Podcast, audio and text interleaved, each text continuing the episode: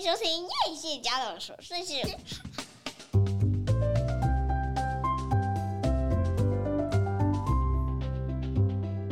欢迎收听叶谢家的琐碎事，我是 Femina。我们上次是不是跟大家说呢？这一个礼拜我们很特别的邀请到。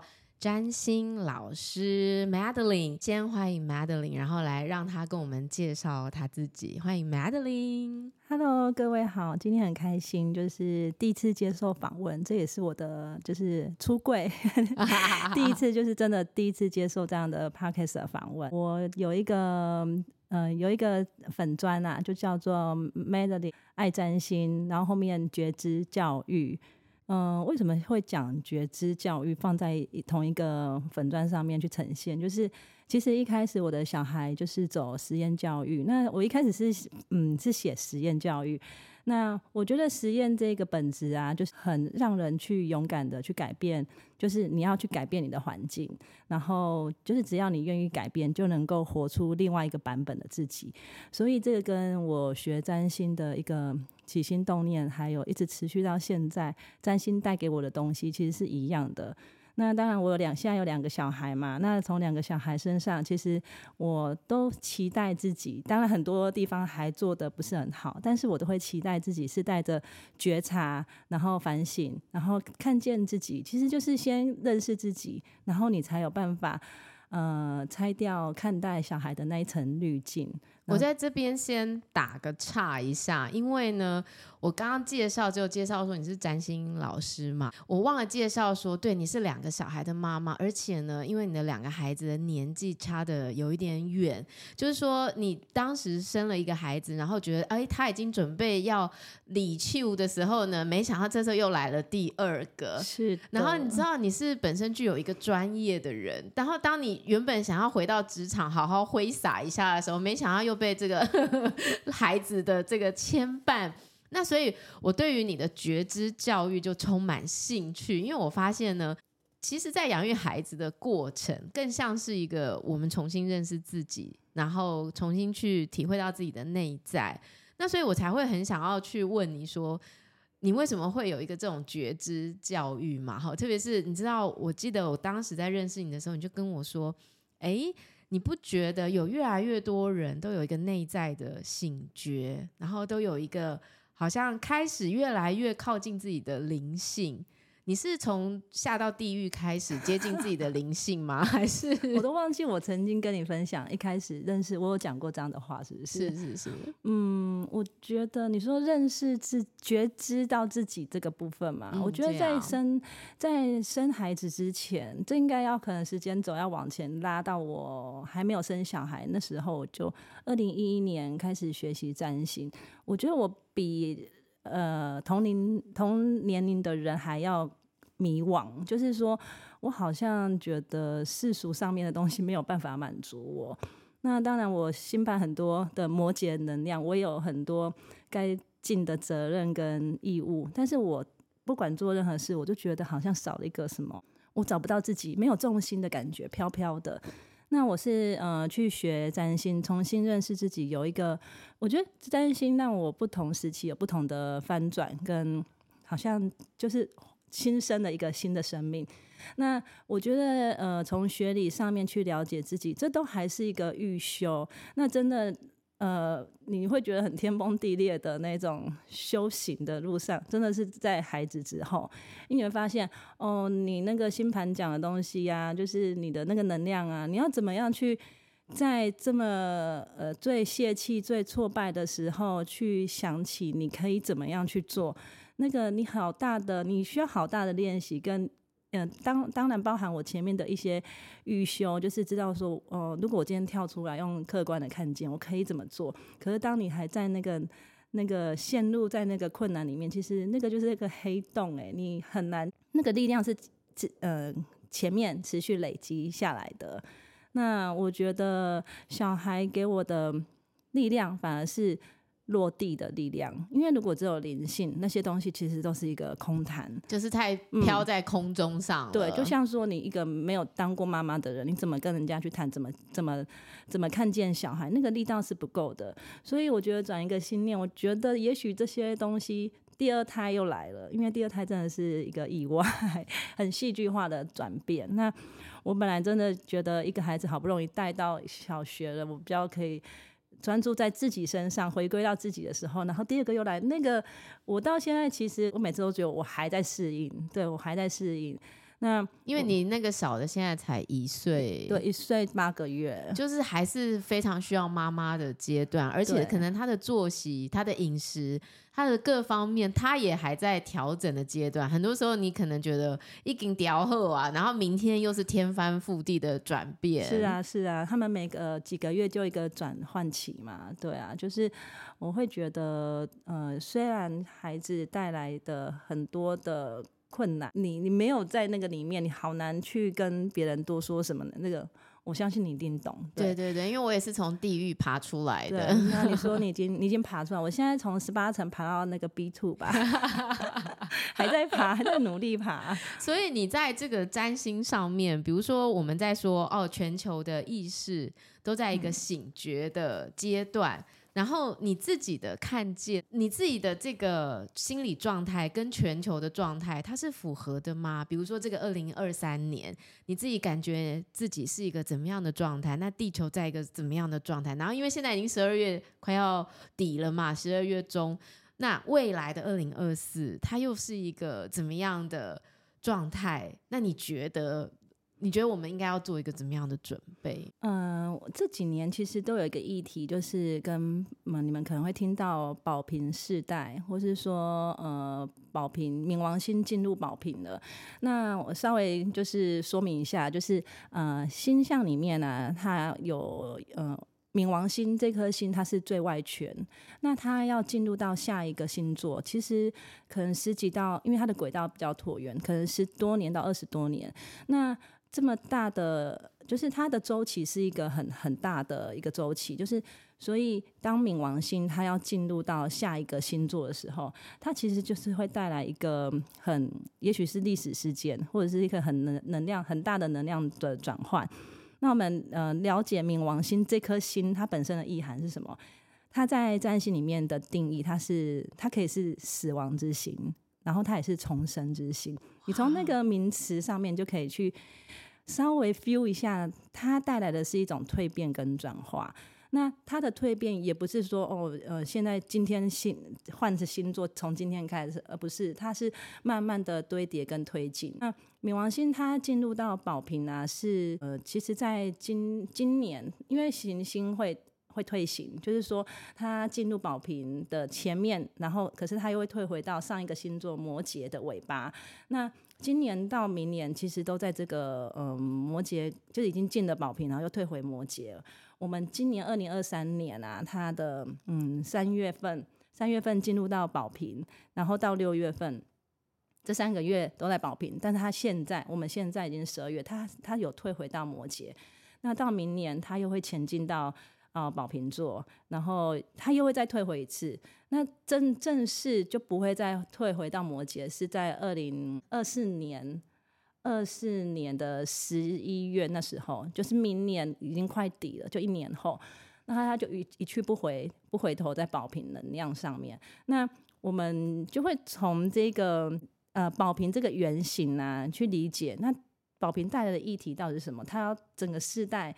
要带来什么样的醒觉？因为冥王星，你看到它是重生的课题，它是蜕变的课题。那大多数人在经历这种能量转换，其实会很不舒服的。你是说，包含像我们这种？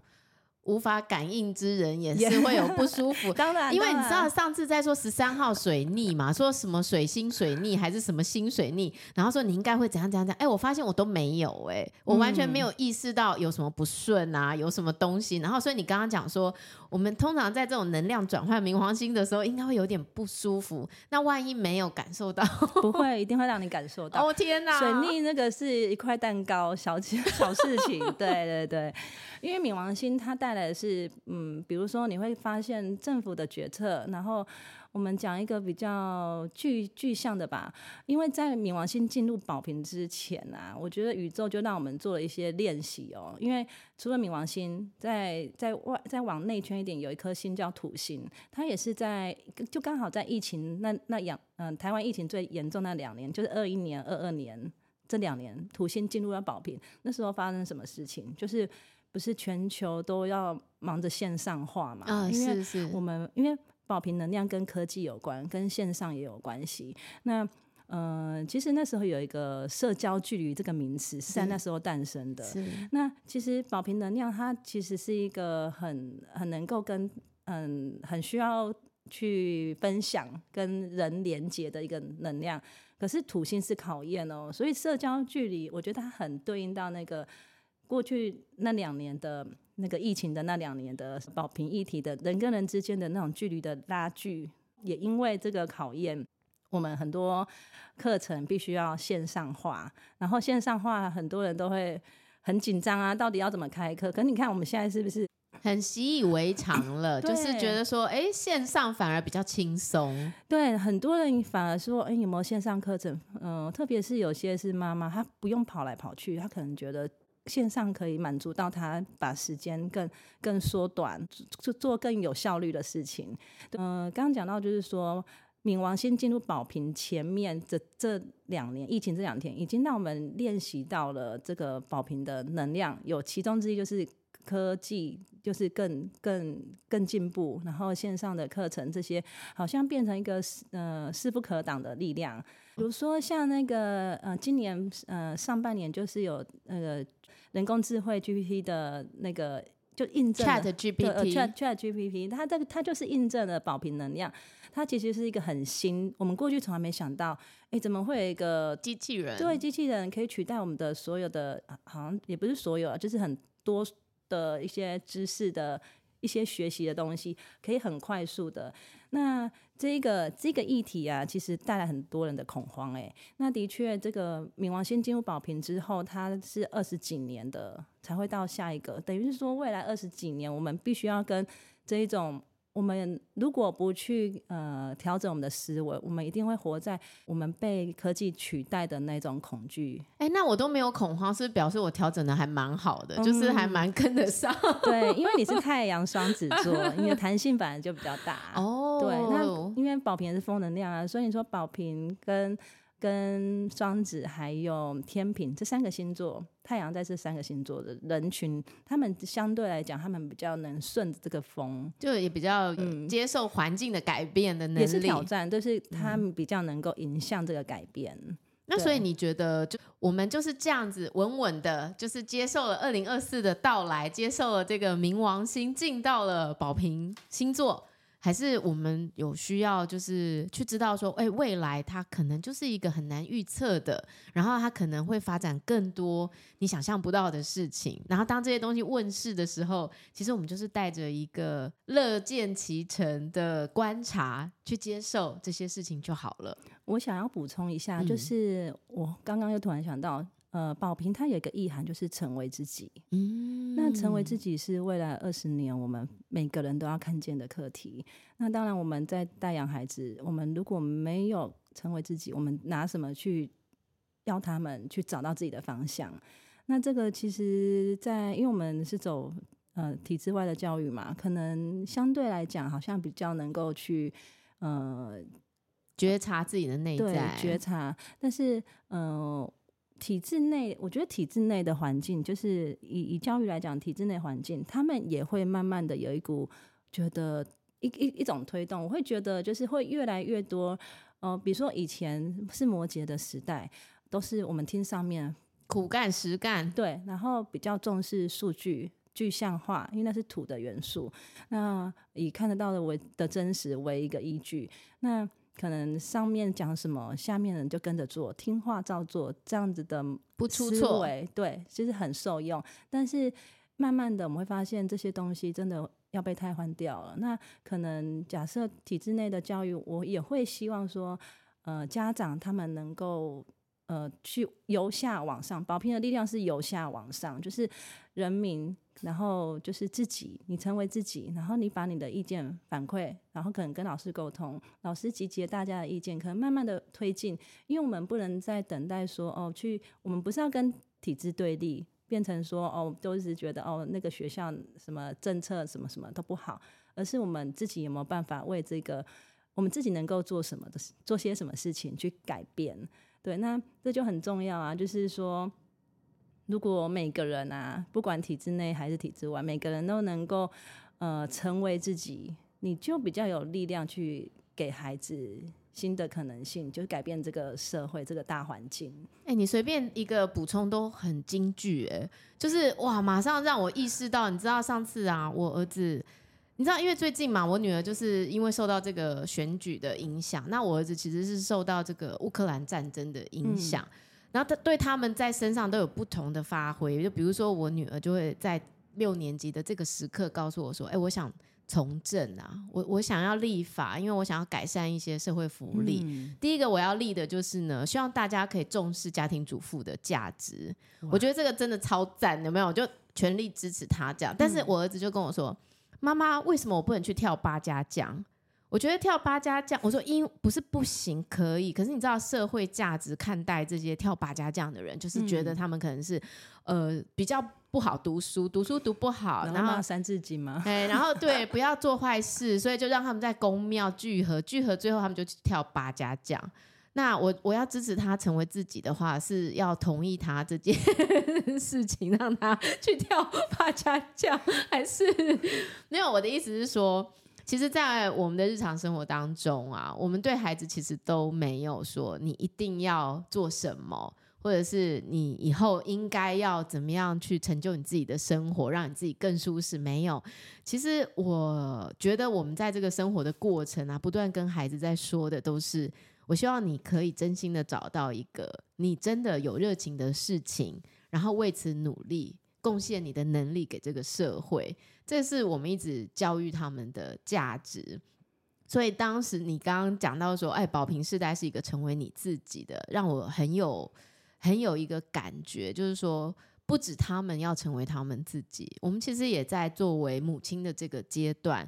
要回头去找到自己的价值，然后要去找到说，我的身份如果已经不是某某人的谁，或者是我的身上已经没有某某名片的时候，那么这个我是谁？这个我是值得别人喜欢的吗？那这个我是具有能量的、具有价值的，是可以带给别人更丰收、更欢愉、更更有一个。一个不是只是名名片上的头衔赋予你的那个力量的，我发现这个反而是对于这个家长的一个很好的提醒，特别因为我们的身份都是妈妈嘛，吼，所以我觉得这就让我又想到，你知道。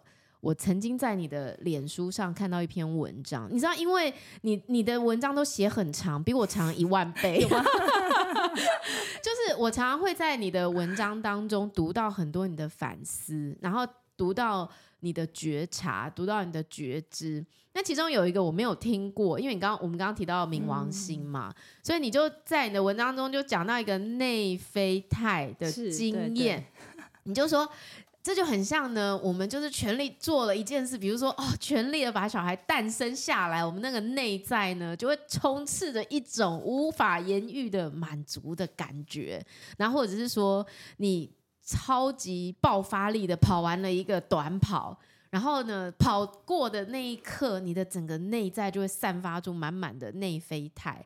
那这个内啡肽就会充斥你全身，带给你前所未有的满足。是的，哎、欸，我觉得那个比打那个什么东西更有效，你知道吗？就是那我们，然后你就提到了冥王星，对。那我想说，是不是跟大家分享，这到底是什么东西？内啡肽？内啡肽其实就是我，呃，这阵子有一个影，有一个朋友他传给我一个影片，他在讲自律上瘾。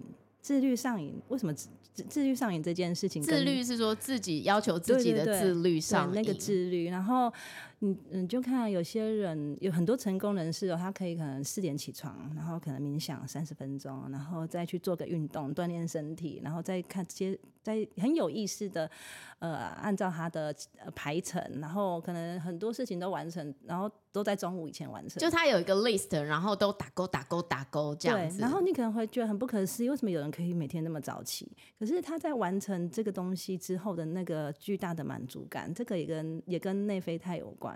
那呃，内啡肽这个，我觉得从我自己的。经验里面就是比较能够体会，就是马马拉松的赛事，因为我现在现虽然现在不运动，但是以前跑过。你看起来完全不像、欸，对对对，完全不像。你看起来很 孱弱。因为养小孩养到自己，我跟你讲，我养我老二的时候也是我最瘦的时候，此生最瘦。现在再也没有那个时刻回不去了，你要好好珍惜。因为你知道，你看起来就是很瘦弱。你跟我讲你跑马拉松，我实在不敢相信。对，那个是过去的某个我。然后对，那 当时。有有跑过的那个经验，就知道说我我跑过一次半马，真的是好累。然后半马是几公里啊？哎，十公里？没有，五公里，二十几，二十二十几，对，忘记了。哦、对，那个那个现在已经不是我的世界，我没有忘记完完全忘记几公里。嗯，那我记得那时候的经验就是你，你练你练跑，或者是你快到终点之前，都会有一个。你想要放弃，对，可是你就会有一种啊，再撑个十秒，再撑个两分钟，你就快到了。然后你因为自己的那种呃坚持跟意志力吧，然后你突然好像跟他共处了。你我有过那种，就是跑到最后去，好像脚不是自己的，对，然后就是很快速的在移动。然后心情非常的振奋，因为你知道你快完成某一件事情的，就是那个状态。然后那个状态就是，嗯、呃，我就是呃，内啡肽它产生、它分泌最旺盛的时候，因为内啡肽是我们身体一种补偿机制。你好像在经验某一种很痛苦的感受，可是你你的你的情绪其实是很高亢的，你是很专注跟持续的去完成某一件事情，所以那个事情。呃，完成之后带来的满足感，它其实是很持续性的。所以为什么有些人他能够自律上瘾，是因为他享受这种持续上，听起来好像有点变态。这听起来是控制狂啊？没有，其实被我讲的好像很变态。对，就是当你完全就是投入一个很专注在一件事情，我觉得就仿佛进入到一种心心流的活动吧。对，那这个也可以就是对应到我们的生产的经验里面，因为我是自然产嘛。那自然产很多妈妈都说要打无痛，可是我是两胎都是一开始就认定不需要无痛。是我也是。对，那我们是 K 笑吗？为什么？因为听到 很多人说打了还是超痛，那干嘛呢？就算了。对，因为也是有接收到一些其他的呃讯息啊，就是自然产的一些经验。其实我们。我比较相信，我们是生命是很、很、很可以承受这些的，所以你才会有办法生下来。对啊，那就是已经你那个信信任跟信念很重要。那当然有找一些相关的资讯跟助产师，就是来来协助自己完成。那我觉得那个生产的痛那个过程，也是大量分泌内啡肽的的的一个状态。对我来讲，我这就是跑马拉松的赛事跟生产，就是让我很完全能体会什么叫做大量分泌内啡肽，因为那时候生产的时候也是。你说不痛吗？哎、欸，真的很痛哎、欸。可是，为什么你可以生完第一胎又觉得第二胎也不要打无痛？不是是忘记吧？就是有可能整个拖太长了，你拖了七年，以至于你已经忘记有多痛了。我不知道你生完的感觉，因为我生完两胎我都很开心，嗯，真的是是很满足的，是是是靠自己的力量完成某一件事情，那一种满足感真的很大。所以我我也还记得我生完第二胎，因为我是居家生产，那生完之后。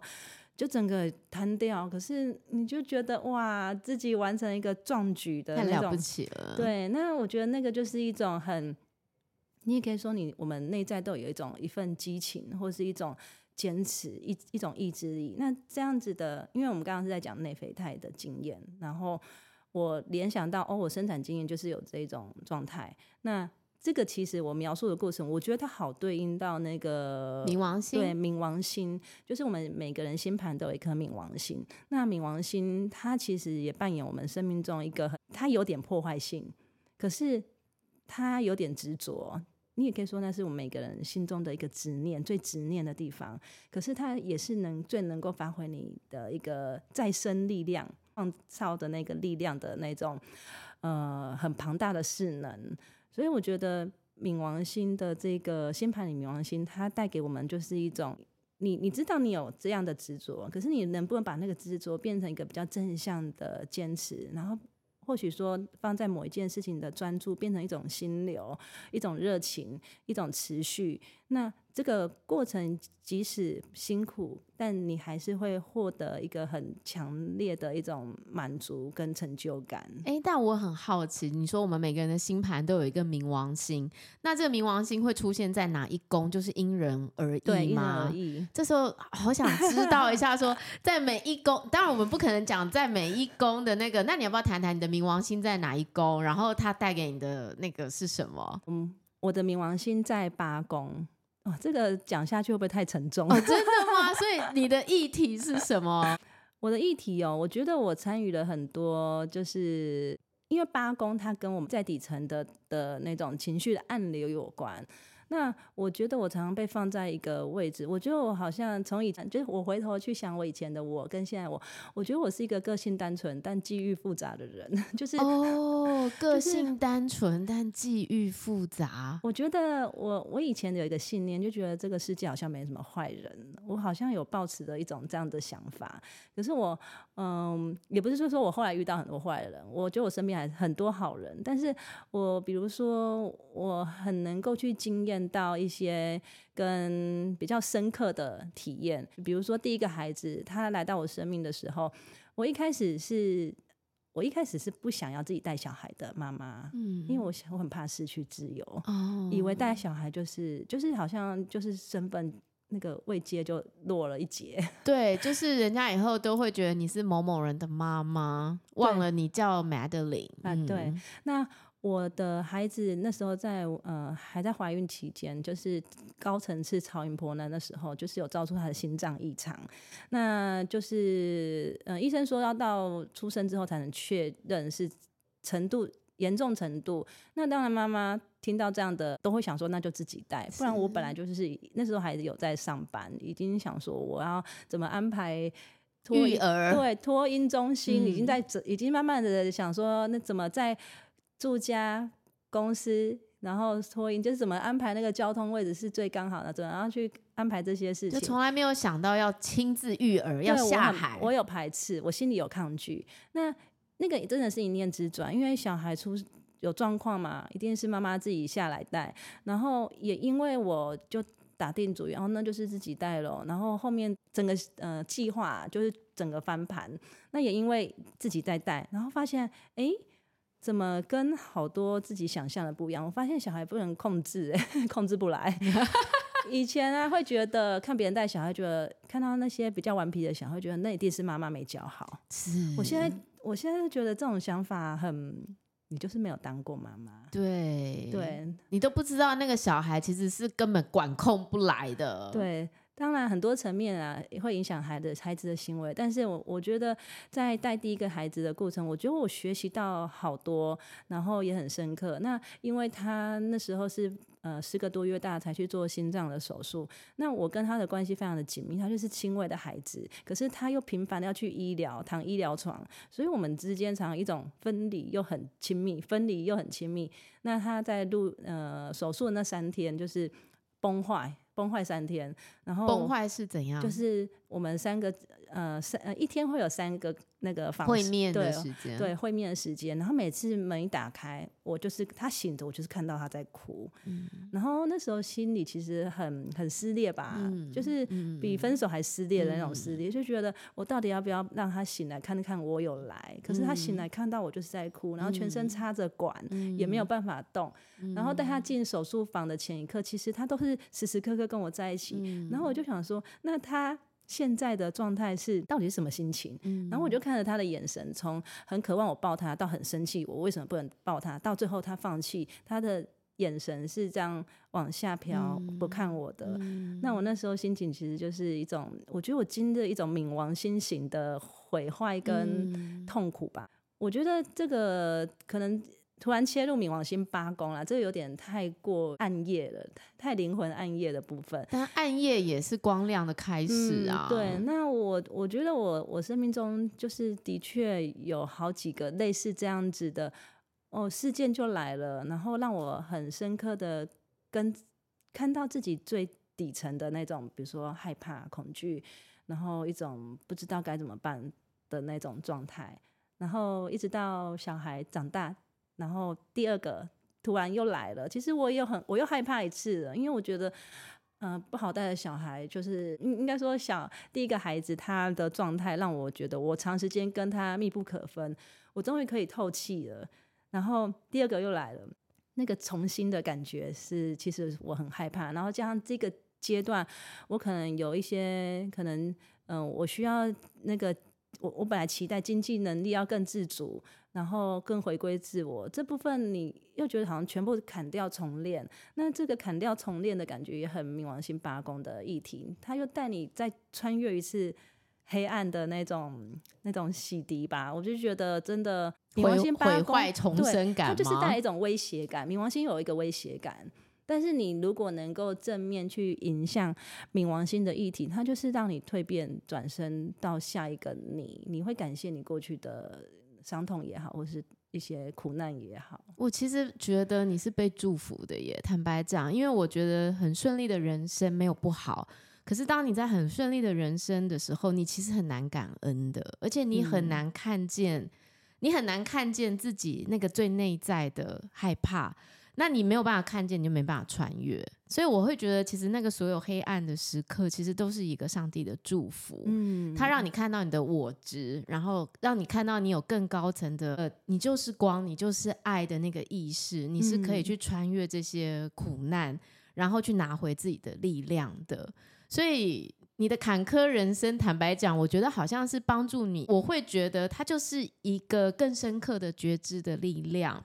因为黑暗的尽头其实就是光了。对，的确是。那我也发现我自己的经验也有帮助到，嗯、我在可能占星在诠释他人星盘上面，我，蛮能共感的。诶，很多议题我能够共感那个当下。那呃，很多人会觉得说，哎，我觉得我占星在诠释的风格，我的话不会很多，但是有有几个好朋友，他都会说，他，他觉得跟我在我面前可以很揭露自己。这也算是我冥王星八宫的正面发挥，因为嗯，什么崩坏你没看过嘛，对不对？对对对对。然后我能够去意识到别别人对方正在经历的某种程度的黑暗或 害怕，对。那我我在他面前就是很很接纳、很很淡定聆听。那我觉得呃，在一个。呃，有心理难题的人的面前，你不要再给他那么多建议了。我觉得我的风风格不是一直给建议，这个世界不缺建议。这觉得这个世界缺乏一个聆听的耳朵。对，那我很多时候我就是先听懂他在说什么，然后当他能够觉得在我前面很很自在的聊，我觉得那个就是他自己在疗愈自己的部分。嗯，我也觉得你有这方面的魅力，就是说不太批判。然后不会叫别人一定要这样做或那样做。可是，在你的解读当中，你好像会看到一个你没有注意到的东西。比方说，因为你也很擅长这个星盘解读，亲子的星盘解读，就是说我们以前很少，我们都看自己嘛，嗯，哦，就看自己说，哦，我就双子啊，然后双子就什么上升啊，什么东西，然后哦，小孩哦，哦，小孩就天平嘛，天平就是要公平什么的。可是从你的角度，你看的不是这个，你看的反而是说，哦，他的哪一个面相会影响你很多？那因为你们彼此。在共振的时候，就会发生什么什么什么。哎，我觉得那个对于我其实是一个很好的提醒。比方，你就会说：“哎，你儿子其实幸好，因为他妈是你。如果换到别的家庭，可能被打死。”没有，这我自己讲的，就 就是说，因为你是一个风向的妈妈，某个程度你是比较可以接纳孩子的不按牌理出牌。如果今天他遇到是我妈，好，可能死的就是他，因为我妈是土象，你知道。就是一定要规矩，对，然后一定要制定很多要服从的东西，要遵守的东西。那我是无可奈何哦。那所以我会觉得说，呃，透过你的解读，其实会有另外一面的，你没有办法，只是单纯从占星，你会看到跟自己有关、跟孩子有关的一些议题，那我就。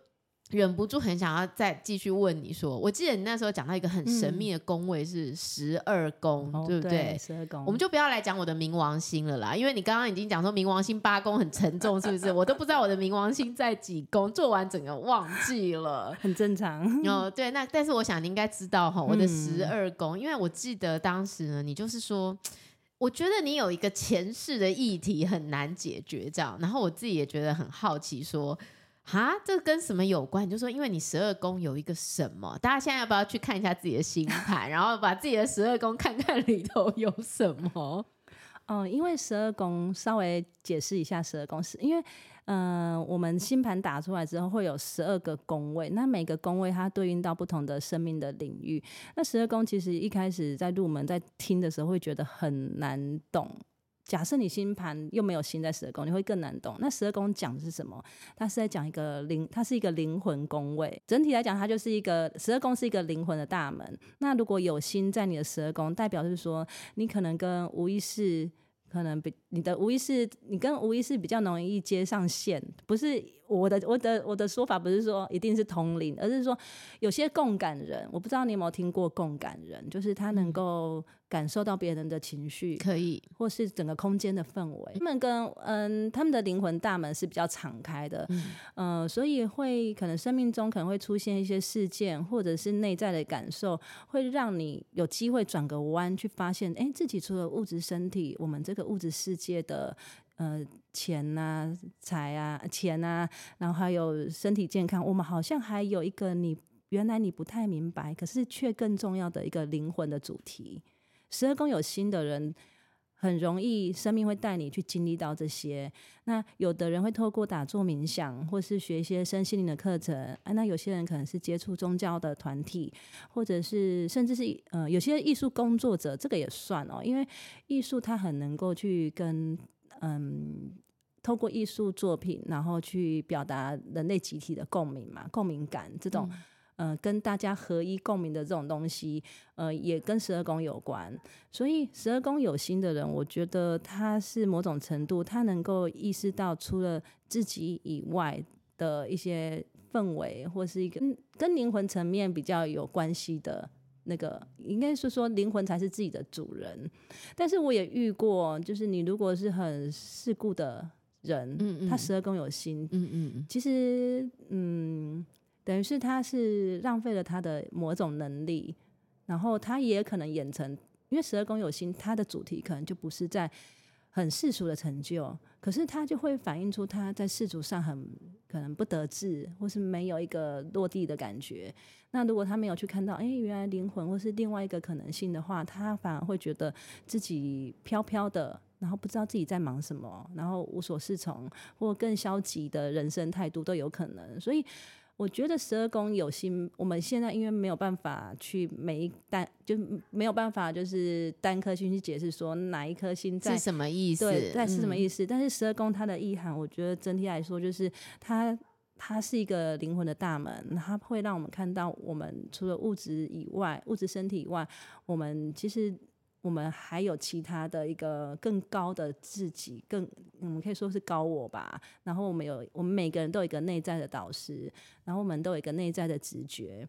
那我觉得你应该很有感觉，你的、嗯、你的你的月亮。就在十二宫，月亮在十二宫是什么意思？嗯，月亮跟情绪有关啊。哦、那情绪，你看哦，原来原本你是月亮狮子座的人，是月亮狮子座的人，其实应该是人群里面很大方、热情、有胆识、有自信，这些你都有，对不对？对，对嘛。那可是你有没有发现，你有些时候你。你好像会瞬间切换一个场景，你不想要那么多的人人群，对，不想被人家发现我在录 podcast，对对对，你很需要躲起来。十二宫它就是有点像是一个幕后的状态，然后它有点像是一个帷幕之后的状态，所以你很你的安全感，月亮是安全感，你的安全感需要躲在一个幕后的工作，好好好符合那个。就是不跟人家讲在录 podcast 这件事，就是你会需要有躲起来这个需求，就用与世隔离的状态去沉淀自己的内在空间。对，是，我是。嗯，那这样子的你才会有安全感。所以就是光是月亮狮子座不足以去诠释你的月亮的这个性格，因为你是落在十二宫，十二宫就会让你的月亮非典型的呈现。嗯、那所以我觉得，如果今天我活出自己，然后完全的疗愈了我自己，会不会我就可以解决那个月亮在十二宫的这种隐而不宣的这种？问题，你会比较自在，或者是找到一个比较自己适合的方式去调节。嗯、就是有些时候，你还是你还是有那个狮子的那个面相，你很喜欢跟大家一起热闹啊，然后有自信的展现在人前。可是你更能够接受，你有时候就是需要躲起来，然后做一个比较幕后型的工作。因为我后来发现这件事情一直放在我的心里嘛，你知道，为了这个，我不是还去找什么前世今生，巴拉巴拉巴拉，就有很多东西。但我后来理解到一件事情，其实这个东西应该是说，我如果认出我的此生灵魂任务的时候，我就可以更自在的去接受，我就是要去做这件事的人。嗯，我就不用一直担心，呃，因为我的不自信，然后被发现之后，我会产生很多。觉得害怕自己被批判啊，或者是觉得害怕人家觉得我其实没什么啊，类似像这样。如果我真的已经认出我的灵魂任务就是要去做这些事了，那批判就是你的事了嘛，就不是我的事了，我就不会再把它收进来，当成这个是我的一部分。我发现这个对我的意义好像比较是像这个方面的，嗯，的的疗愈的那个过程。对，我们的确会因为看见，就比较有能力去，就是课题分离，这是我的还是你的，就不会在一个关系或事件里面比较焦灼的状态。是，嗯，哎，我们先休息一下。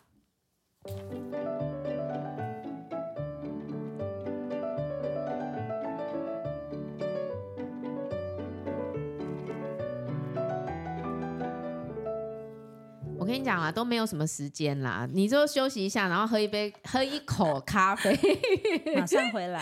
对，马上回来。哎，所以大家听到这边呢、啊，我知道可能有些。跟我一样，就是真的也什么都不太理解，会觉得呃，这现在到底在讲什么？吼，那我也很推荐你们可以去脸书的粉丝页去看 Madeline 的这个爱占星的粉专哦，他有在做这个一对一的解读，然后他也有做亲子星盘的解读，我其实都很推荐，就是你们可以找他，然后去更了解。自己，然后也更了解你的孩子。你做这个亲子解读，是因为你有了孩子之后，然后才开始发展出这个星盘的这个亲子解读开始的吗？哎、我觉得是哎、但是嗯，我我我觉得分两个层面。有些人的确会因为说我是妈妈，所以我就做个妈妈，觉得这个有市场。可是我不会是因为市场性的那种关系，我做事完全会依照自己的直觉跟感觉。我是。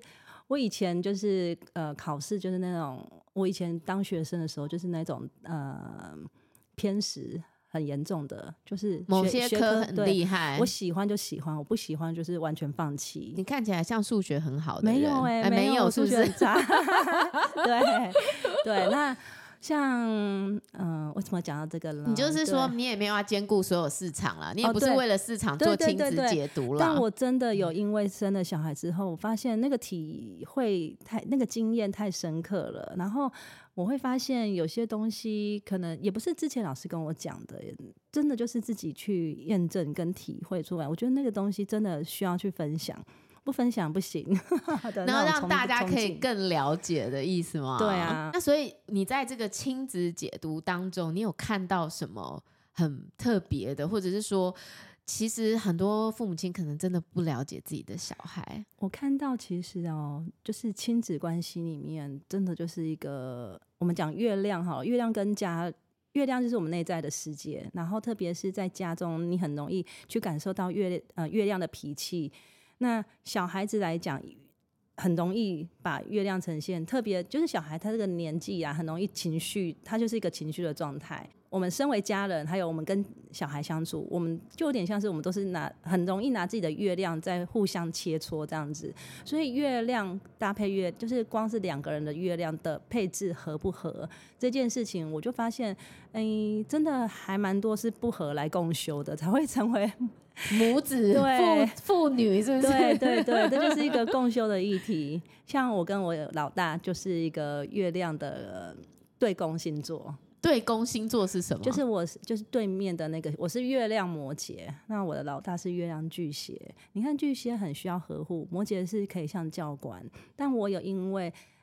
先学占星，理解他需要的是什么，我有去调整。但是你知道那种调整，其实我不可能完全放弃原来的我，所以你还是会发现那其中的那种拉扯。我明明知道这时候抱抱他没事了，可是我就是拉不下脸来。对，我就是觉得我好生气，是你为什么这样子跟我讲话？对，我这时候实在忍不住想要偷偷先跟你分享一下，因为我也有这种经验。你们也是对宫。对，然后你知道他都不会惹到我老公，他只会惹到我，然后而且是超级一秒就是 trigger，就马上就把我驱动这样子。然后我其实是打过我的小孩的，嗯、而且呢是一个非常非常糟糕的经验，就两败俱伤。但是呃，我记得我去访问那个医生嘛，嗯、然后我有跟他说，就是当妈妈的情绪也在一个高点，根本下不来的时候，怎么样可以一秒？就弹指瞬间，我们就回复平静这样子哈。诶，他当时跟我说哈，其实我们应该要先做的是疗愈我们的内在小孩，因为呢，他会驱动你的，一定是跟你的童年经验也有关系。嗯，也很可能你在童年的时候，你是没有被允许可以胡闹撒野的，所以你也会用同样的方式去制约你的孩子，不允许他胡闹撒野。但是如果你今天是一个大人，而不是一个小孩，你看到一个在你面前撒野的小孩，你是大人，你是打不下去的，你不会打他的，你不会生气的，因为你是大人。可是你已经生气了，而且你已经想要动手了，你想要叫他安静下来，你其实就是跟他一样，已经是一个小孩了。嗯。那所以其实最重要的是回到你的内在。去看看你的内在小孩怎么了，嗯，然后去回溯你自己的童年经验，然后去看看你的童年是怎么样的一个童年，那你才有办法在每一次那一个瞬间的时候，才有可能去停下来。因为其实来到我们眼前的小孩，都是在呼唤我们的过往，那一些我们是怎么被对待的，嗯，哦，那我们如果在那个童年没有被允许。撒野，我们也不会允许我们的孩子撒野，所以我觉得这也是一个很好的提醒，就是很好的看见。好，所以不好意思，我打断你，你刚刚说对攻嘛，对不对？月亮两颗月亮马上打起来，马上、嗯、就是引爆你，然后特别是你知道，有时候就是你坐在那边，好不容易忙完一整家的家事、鸟事、什么事，你终于可以坐在那边放空、喘口气。拿起手机，其实没有要打电动，也没有要干嘛，你只是看今天谁找我，想回一个讯息。小孩马上的手来呀、啊，马上就在旁边说：“妈，你可以怎么样怎么样吗？”是的。然后你就心里面想说暴怒，想说你为什么第一句不去找你爸？没错。所以你知道，我后来都跟我儿子说：“你开口要叫妈之前，你先说爸什么什么什么。”然后我儿子就会说：“可是他都不会理我这样子。”然后我说：“没关系，你就再叫他 一次。”好，对不起，我刚刚打断你说对宫星座，嗯，对啊，那你要不要就是听听看，你跟你儿子也是对宫？嗯、好啊、嗯，因为你是月亮狮子座嘛，嗯、然后他是月亮在宝瓶座，狮子跟宝瓶，那这两个星座啊，其实同对宫星座代表他们在他们是在同一个轴线上，所以他们是在同一个轴线上，同一个议题上会有截然不同的反应。那以狮子跟宝瓶来讲，这两个星座都蛮有创造力的。那狮子可能呃比较热情，可是嗯，宝瓶的创造力，它可能是以就是呃团体的团体的形式，或是他他好像在团体里面，可是他又保有自己，他的那个热的燃点比较高，然后狮子的燃点比较低，热情啊这一部分，然后所以。当呃亲子关系里面啊是对宫星座，你很容易看到对方的缺点，哦、就是会放大哦。因为我们讲说能量是中性的，就是我们在看狮子座的月亮狮子座的人，他会有一些特性，然后月亮宝瓶人会有一些正负面的特性都会有。可是如果以狮子座月亮狮子座的角度去检视。那个月亮宝瓶，你会觉得他好酷，特别的爱理不理人，那个、嗯、那个状态是会被狮子这边放大。那跳到另外一边，月亮狮子座、月亮宝瓶座的小孩，他看到妈妈，他也会觉得你好嗯，容易炸开，对，然后很气势很很强。哦，这个嗯，对，然后就是比较高调，嗯、然后就是当然他也看到你很能干的那一面，但是他就会觉得你好像很很热，很有时候他会解读是一种呃脾气，对，因为他自己本身比较淡定。哦，所以他就会说妈妈你很容易不耐烦，对，所以他看到那一种比较呃比较火的。他就会感觉到，他就会那个反应就会特别的明显，会感感受力特别强。是，嗯，那你通常会给这种两个对攻的这种有什么建议吗？通常是妈妈要调整比较多，但是不能用，但是也不是以小孩全部以小孩为主，因为我自己就很有感觉啊。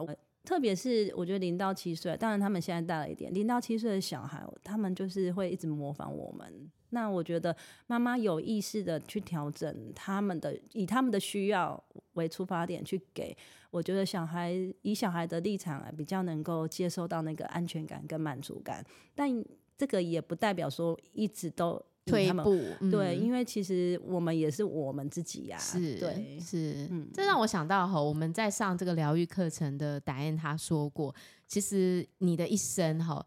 在你八岁前，嗯，可能就已经决定了你所有的性格模式、你的情绪模式。那真正在十八岁之后才发生什么重大事件去扭转你的，都少之又少。所以他常常会鼓励我们说，在八岁之前，我是白虎啊啦，我你给我记得啊，我囡仔都大汉了。但他就是提醒我们说，对于八岁前的孩子，你要尽可能的。就是无条件的爱他们，不要太多的这个不行，那个不要，这个怎么的。然后呢，他说，其实孩子就是真的需要去感受到这个安全，感受到你对他的爱，感受到你是全心全意支持着他的。那这个呢，会在于他八岁之后支持他一个很长远的人生，因为我们有很多经验、内在经验、童年创伤等等等等。其实都是在八岁之前造成的，感受到我不被爱，感受到我不值得，感受到我觉得在这个世界上我很孤单，其实都是八岁之前造成的。好啦，你还有一个啦，你可以那个刚刚马上又让我切换到一种哦，罪疚感惨了。我跟你说，妈妈真的最糟就是罪疚，千万不要罪疚。我跟你讲，这时候我就觉得我老公很棒，因为我老公常常都会在这个时候，有没有？我就会。之前啦，就之我小孩很小的时候，我说我的儿子一直惹我，真的很气，我揍他嘛。然后我老公就说打得好，没有我真的揍不是说是怎样，但是我老公就不会说哎你怎么这样或什么。然后他，但是他可以理解说妈妈在那个时候真的理智断线了。特别是我觉得，当我们又罪疚的时候，然后我们又继续这样做，越罪疚越这样做，所以妈妈要处理的先是把自己的罪责感拿掉，嗯、对不对？就是其实小孩都知道我们是要来当他的妈妈的，他会选我们，表示说他也已经挑选很久的，所以他也知道我们的行为模式就是这样，大家就双休嘛，共修，共修对不对 没错。所以我也很想知道哈，我们这个时间已经差不多，但是我很想知道说，像你一个。具有一个自己的专业的人，可是你同时又要育儿，然后又是两难，你知道，就是两难就是两难嘛，哈，就是你要怎么去找到你自己的一个 me time？你特别你是做这种灵性的东西，你真的很需要很多平静时光，欸，哎，真的，你这个问题就是我的痛点。我我真的一直觉得我没有好好的在两者之间分配的很好，但是呃，其实回头看，会有时候跟好朋友聊聊，他们也觉得我其实这样已经很不简单了，真的真的。所以有时候是真的是你要放很放低很多的标准啊。那我觉得我我蛮常跟自己信心喊话的，就是说你你真的没时间，好，嗯、呃，以以客观来讲，我真的没时间。那你有没有办法一天有半个小时可以看一本书，看一个翻个书，或者是说，嗯、就是为自己，就是做自己开心的事情。其实我我真的就是放低标准，真的会觉得那种半个小时好像也是一种奢求。那真的你就是得从那个半个小时开始满足自己。那我自己就觉得，嗯、比如说洗澡的时候，我真的没有什么那种，我的密探很很难是那种什么喝下午茶那种那种。现在通常都是有事才出门，对，我都有事才出门，因为你还要跟跟跟阿嬷请假，就是跟育婴的元首要有他们同同意，你才能脱婴啊。对啊，那我觉得我的密探就是真的是那种半个小时、半个小时抽出来。比如说，对我来讲，好好的洗个澡，这就是我的密探。我很喜欢在洗澡的时候，比如说规划我的课程，然后有一些灵感，然后就是放松，或是祈祈祷啊，就是跟天使，就是跟自己内在对话吧。那另外一个就是看书吧，我觉得看书是一个最快取得跟自己在一起的时间，进入到，因为如果全家安静的状态下，我很快会进入到我的心流的状态。可是白天那种完全，我觉得我是没有办法坐在电脑前或是翻稍微翻书，我是完全没有办法的，因为小孩还在身边啊，对啊，很困难，嗯。但是我觉得你已经很不容易嘞。我小孩才一岁多的时候，我根本不可能出来做这些事，不可能什么接案，然后去做解读，然后还开课。而且你那时候你还做了很多社区服务的工作，我觉得这个真的已经是太不可思议了。我那个时候其实就是只是照顾一天三餐，然后老大。在家，然后老二在家，然后老公回家。我觉得我已经是活下来，已经是非常不容易了。对，我好喜欢听你讲这句话，就非常能够，嗯、就是觉得自己有被疗愈到，真的活下来就是很不简单的一件事。那你现在不止活下来，你看你现在录 podcast，然后还可以做这么多事，所以我觉得其实有的时候真的就是一个时间点，就是我们在人生的不同的阶段就会有不同的任务。然后在这个任务慢慢慢慢的完成之后，我们就会有下一个要前往的任务。嗯。那我们要做的可能就是在那个当下，在那个当下我们需要做什么，该做什么，就好好把这件事做好。我就说活着就已经是很了不起的事了。然后呢，我们就是随时把自己准备好，好，就是你说的每每一天三十分钟跟自己对话一下，然后祈祷一下。然后慢慢慢慢在等着下一个机缘的靠近，下一个任务的到来。是，我觉得想太远反而会让自己有一种受困感，就是会有一种为什么我还在这里？为什么我还没有办法挣脱这一切？我好想要自由，我好想要飞出去。哎，我觉得有趣的是，当真的给你很多自由，给你很多的空间的时候。你如果没有经过这些练习，你反而会不知道你自己该做什么，嗯、或者是到底要去哪里。嗯、好，所以我觉得其实限制也是一种自由的前提，就是当你有所限制的时候，你得到自由的时候，你就会更多的想法。那我就很好奇，你对你自己哦，你的二零二四的一个愿景是怎么样？那特别是你学占星嘛，哈，你学这些东西这么长的一段时间，你。其实有一有没有一个你最想要达成的那个又是什么？嗯，我想到有两个部分。第一个就是说，呃呃，我有提过我很喜欢人智学嘛，就是我很我觉得我在占星跟人智学里面得到了很多的收获跟跟整合吧。我我我希望我把我能够把更多的东西把它。变成文字吧，因为我发现我对文字好像有一种追求完美，好像我喜欢写深刻的东西，但是深刻不会是每天，它是一个持续累积堆叠出来的一个一个过程。但是深刻的东西不会每天有产出，但是然后也不会因为你想写当下就有时间写。那我会希望我看用什么方式可以再写短一点的文章，可是会有。更多人能够看见，可能虽然我觉得这是很小众的市场，就是说占星跟人智学的整合，然后我自己的体验，我希望能够在这部分有点像是把自己当成一个呃倒空杯子吧，然后才能再再接收更多更细微的东西。这是第一部分，那它第二部分就是我在教学上面的，嗯、我二零二四年的确就是有规划一个新的课程，就是一对一的教练课，它是它是三个月的教练课，那它不是它不是教你占星，有点类似咨询，可是它也不完全咨询，就是可能会先聊聊，看你有什么议题，我能不能帮助你，然后在这个三个月会有很多的。每一周的练习，这个比较像是星盘蜕变课程，因为我还没有去定义这个课程的名字叫什么。但我现在的想法是比较像是星盘蜕变，你的主题。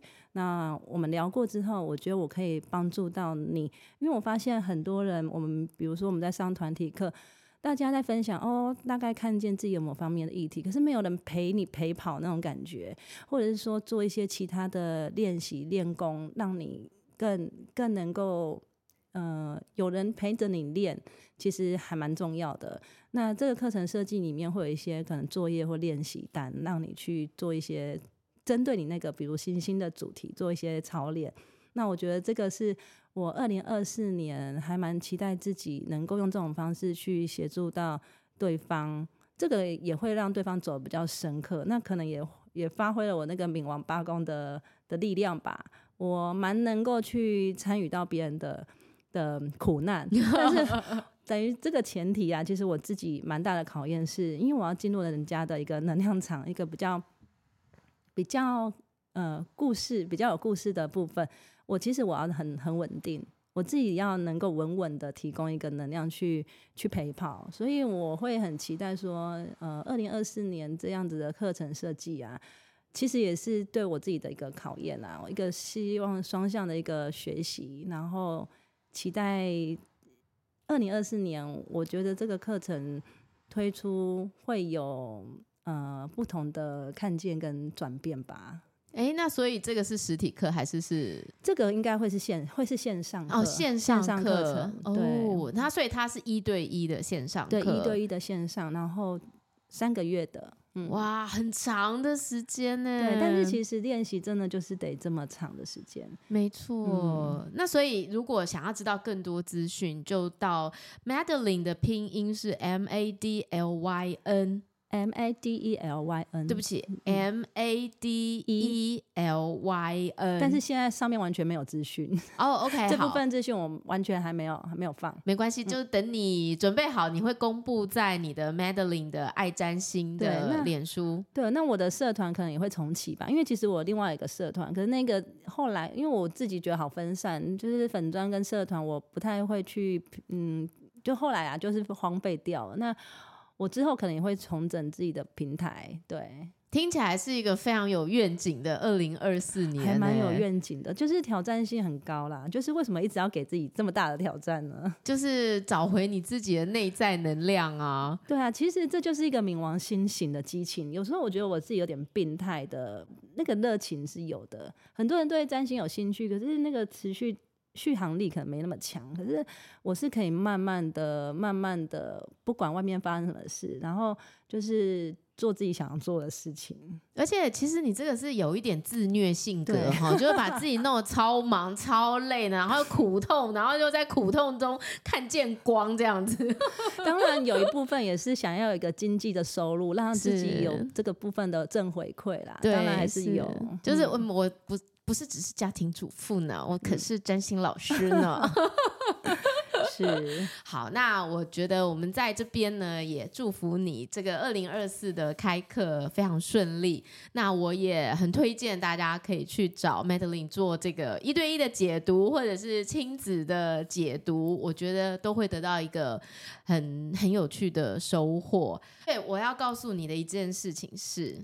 呃，你知道我们在做的这些分享啊，其实是对人很有意义的。嗯，那我的老师说过一句话，就是说，当你在对别人做有意义的事的时候，你必定是丰收的，你必定不会匮乏，因为这是宇宙法则，嗯，宇宙会给你所有你付出去的都会收回来。对，嗯，这就是我刚刚要说的。所以我也希望你有一个非常丰收的二零二四年。那我们今天非常谢谢 Madeline 来参加我们的节目。谢谢。如果你对他有任何疑问，我们也欢迎留言给我。我们希望未来，说不定明年我们就可以固定的开星座专栏，啊、然后我们来 上 Podcast，我们可以分享更多更有意思的事情让大家知道。嗯、那我们今天的节目就到这边，谢谢，我们下次再见，拜拜。拜拜。